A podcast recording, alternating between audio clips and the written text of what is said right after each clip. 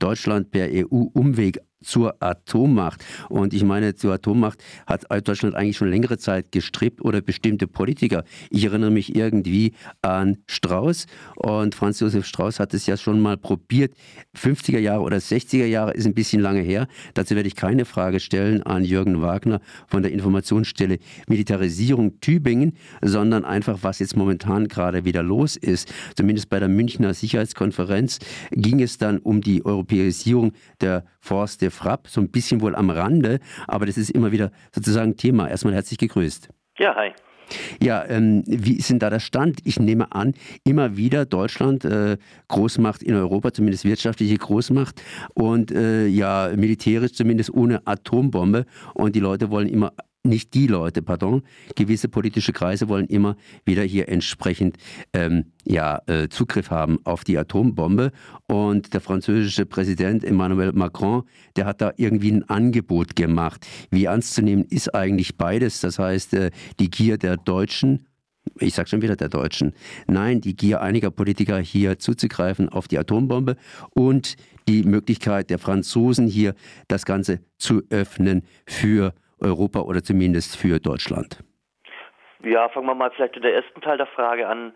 Äh, du hast ja Strauß erwähnt. Es äh, ist ja tatsächlich so, äh, ein guter Teil der politischen Klasse strebt seit Ewigkeiten in Deutschland in der einen oder anderen Form nach Atomwaffen. Schlicht und ergreifend, das klang ja auch schon an, äh, weil die äh, Verfügbarkeit von Atomwaffen äh, gemeinhin schon als ein wesentliches Merkmal für den Großmachtstatus angesehen wird. Äh, in Deutschland teilt sich das dann meines Erachtens nochmal in drei Fraktionen auf. Da sind die einen, die, ähm, sagen wir mal, so eine Teilverfügbarkeit äh, der Atombombe über die nukleare Teilhabe der NATO gewährleistet sehen. Äh, also dass in Deutschland US-Atombomben lagern und die im Ernstfall äh, auf deutschen Tornados äh, transportiert würden und dafür Deutschland in der nuklearen Planungsgruppe der NATO äh, ein kleines Mitspracherecht hat. Äh, dieser Teil fordert zum Teil jetzt eben seit Ende des INF-Vertrags noch eine äh, Nachrüstung mit US-Mittelstreckenraketen in Anführungszeichen. Der zweite Teil, äh, das sind diejenigen, äh, die, sagen wir mal, die, die härteste Fraktion. Da ist, das sind eher so aus der zweiten Reihe. Da ist vielleicht der pro prominenteste Christian Hacke, emeritierter äh, Bonner Politikprofessor. Die fordern direkt eine deutsche Atombewaffnung. Das ist aber gegenüber der Bevölkerung, die da skeptisch ist und schon ganz zu schweigen gegenüber vielen anderen Staaten, die das partout nicht wollen, relativ schwierig zu vermitteln. Deswegen gibt es einen dritten, recht einflussreichen Teil in den deutschen Eliten, der fordert eben oder strebt eine Europäisierung der französischen Atomwaffen an, um da sozusagen über diesen Umweg hinzukommen. Da ist ein ganz prominenter Akteur Wolfgang Ischinger, eben der Leiter der Münchner Sicherheitskonferenz, das hast du ja gerade auch schon angedeutet, äh, dass die jetzt am Mitte Februar stattfand und es da auch Thema war. Ähm, die ganze Thematik wurde jetzt nochmal neu hochgezogen, auch Anfang Februar von äh, Johann Wadepool. Das ist einer der prominenteren CDU-Verteidigungspolitiker, der eben genau das gefordert hatte, dass Frankreich eine Europäisierung seiner Nuklearwaffen anstreben sollte.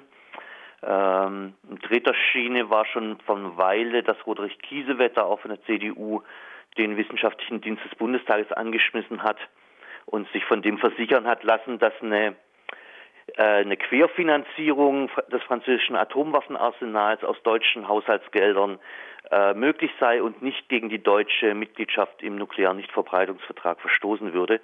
Äh, das ist natürlich eine rechtliche Auffassung, die man durchaus bezweifeln darf. Aber es deutet schon hin, dass da in ein, einigen Ecken und Schienen innerhalb äh, der deutschen Politik auf so eine Geschichte hingearbeitet wurde. Das war jetzt sozusagen der deutsche Teil. Dann kommt noch der französische Teil. Ich meine, Macron, äh, im Grunde genommen gilt vielleicht da immer noch dieser alte äh, Spruch, dass die deutsche Armee größer sein soll als die russische Armee, aber kleiner sein soll als die französische Armee. Und bei der deutschen Wirtschaftspower ist es halt eine durchaus schwierige Geschichte. Aber wie ist denn da die Haltung von Frankreich? Genau.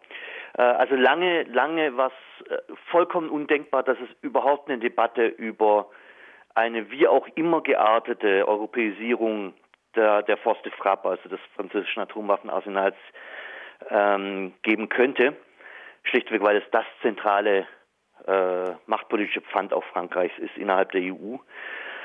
Im Vorfeld der, ähm, also noch vor der Münchner Sicherheitskonferenz, gab es eine Grundsatzrede von Macron am 7. Februar, wo er es äh, im Vorfeld angekündigt hatte, diese Thematik aufgreifen zu wollen.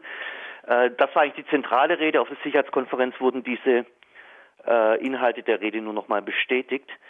Ähm, äh, bei dieser Rede, die war insofern auch interessant, äh, war der Ort, nämlich die École de Guerre, also hm, ich übersetze mal wörtlich als Kriegsschule. Äh, das war nämlich der Ort, an dem Charles de Gaulle im November 59 den Aufbau der Force Frappe verkündet hatte, also auch bewusst gewählt, äh, da so ein symbolträchtiges Setting.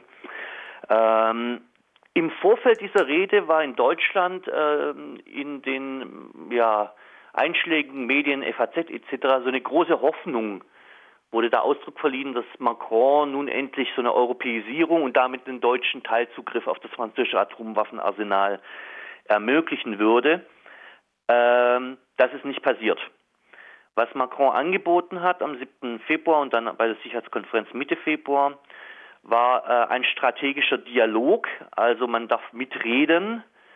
Ähm, substanzieller ist, äh, er bietet an, diejenigen, die diesen strategischen Dialog führen wollen in der EU, ähm, erhalten auch die Möglichkeit an Militärübungen, die die Force de Frappe mit einbeziehen, äh, teilnehmen zu können. Das ist schon einiger, es ist ein weitreichender Schritt, aber, und das hat er völlig unmissverständlich klar gemacht, Frankreich behält sämtliche Entscheidungsbefugnisse und die volle Souveränität über sein Atomwaffenarsenal. Äh, das fand ich jetzt auch nicht so völlig verwunderlich, aber äh, gerade in Deutschland waren doch einige relativ verschnupft. Die hatten sich da mehr davon versprochen. Macron hat da, finde ich, ein ganz, sagen wir mal, machtpolitisch nachvollziehbares Kalkül, äh, das meines Erachtens da dahinter steckt. Er ist einmal, sieht er eine sagen wir mal, die, die, das Angebot des französischen Atomwaffenarsenals, es in den Dienst der EU zu stellen, äh, ist eine notwendige Bedingung für eine schrittweise Abkopplung von den USA, die Macron und Groß, der Großteil der französischen äh, Politik ja äh, schon seit vielen Jahren anstreben. Macrons Aussage war in der Grundsatzrede, die EU müsse in zehn Jahren selbstständig auf eigenen Füßen sicherheitspolitisch stehen. Äh, das bedeutet aber zwangsweise äh, irgendeiner Form äh, mit der Frage der Atomwaffen klarzukommen. Aber wenn die französischen Atomwaffen in der EU eine starke Rolle spielen, Frankreich aber die volle Souveränität darüber behält, dann stärkt es natürlich die französische Rolle gegenüber Deutschland innerhalb der EU enorm. Und das ist, glaube ich, genau der Grund, warum diese Art von Angebot von Macron in Deutschland überhaupt nicht besonders gut ankam. Also die Reaktionen waren zum Teil relativ kritisch dann äh, auf Macrons ja, Vorschlagsbündel, was er da präsentiert hatte. Und äh, jetzt haben wir die ganze Zeit über Deutschland und Frankreich geredet oder auch hier über die Abkommung der Europäischen Union. Äh, das heißt, äh, die Europäische Union ist eigentlich im Prinzip bei dem ganzen Deal oder im ganzen Gerede darum, weil so wie ich das empfinde, ist es ja erstmal Gerede, aber langfristiges Gerede, ne? ähm, irgendwie außen vor geblieben. Äh, das heißt, äh, die würde dann praktisch draußen vorbleiben. Ja, also im Augenblick gibt es, also wenn man von der Europäischen Union als Organisation und Institution, also EU redet, äh, da spielt die eigentlich in diesen Überlegungen äh, keinerlei Rolle. Das hat auch natürlich im Institutionsgefüge der EU so seine Ursache, weil natürlich äh, Außen- und Sicherheitspolitik ist nicht vergemeinschaftet. Das heißt, es ist im Wesentlichen immer noch äh, in der vollen Souveränität der Mitgliedstaaten, ist der Bereich, wo die Mitgliedstaaten eigentlich noch die stärkste Rolle in der EU haben. Insofern ist es auch ein bisschen nachvollziehbar, dass man das eher auf der staatlichen Ebene regelt. Ich wollte vielleicht noch zu kurz äh, zu Deutschland noch sagen, es gab auf diese Macron-Rede äh, drei unterschiedliche Reaktionen.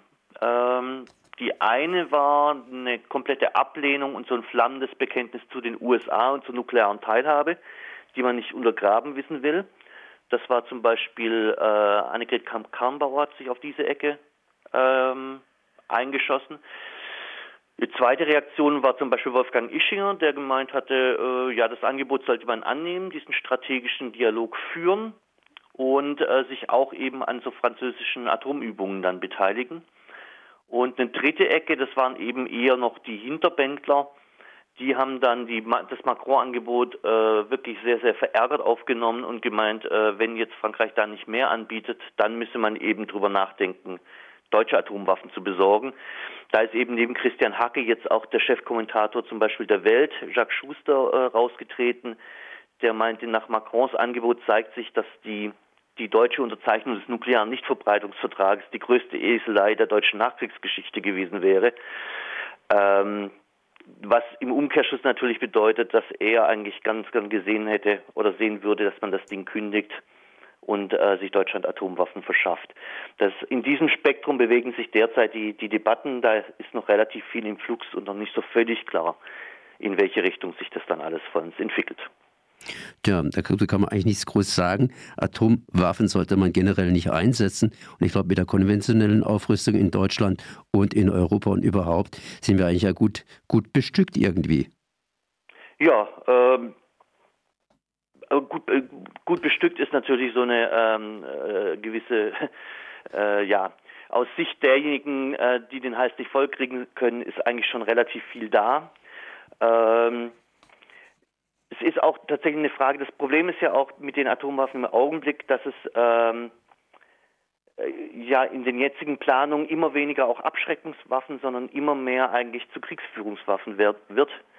Äh, Gerade im Kontext Kündigung, äh, INF-Vertrag etc. werden eigentlich so Planspiele, auch Nuklearwaffen auf einem Gefechtsfeld einzusetzen, ähm, wieder immer prominenter nach vorne geschoben. Und allein das macht natürlich so eine ganze Atomwaffendebatte relativ äh, problematisch und ätzend. Äh, zumal übrigens es äh, ist auch nicht so völlig bekannt, ja im Augenblick auch die in Deutschland lagernden ähm, Atomwaffen der USA im Rahmen der nuklearen Teilhabe, man nennt es immer modernisiert werden. Äh, die werden aber nicht modernisiert, die werden im Prinzip aufgerüstet, nämlich zielgenauer und treffsicherer gemacht. Äh, und damit natürlich auch eben in einer realen Auseinandersetzung einsetzbarer. Ich glaube, da müssen wir an der Punkt einfach abbrechen, weil das Thema ist natürlich weit zu stecken. Und ich glaube, dass hier gerade eben diese Mini-Bömmchen angesprochen worden sind, als taktische Atombomben auch bekannt und so weiter und so weiter. Ein Thema, das man garantiert irgendwann anders mal wieder behandeln muss, um darüber einfach aufzuklären. Jürgen, ich danke dir mal für dieses Gespräch. Das war Jürgen Wagner von der Informationsstelle Militarisierung Tübingen zum Thema Deutschland per EU-Umweg zur Atommacht. Merci. Alles klar, tschüss.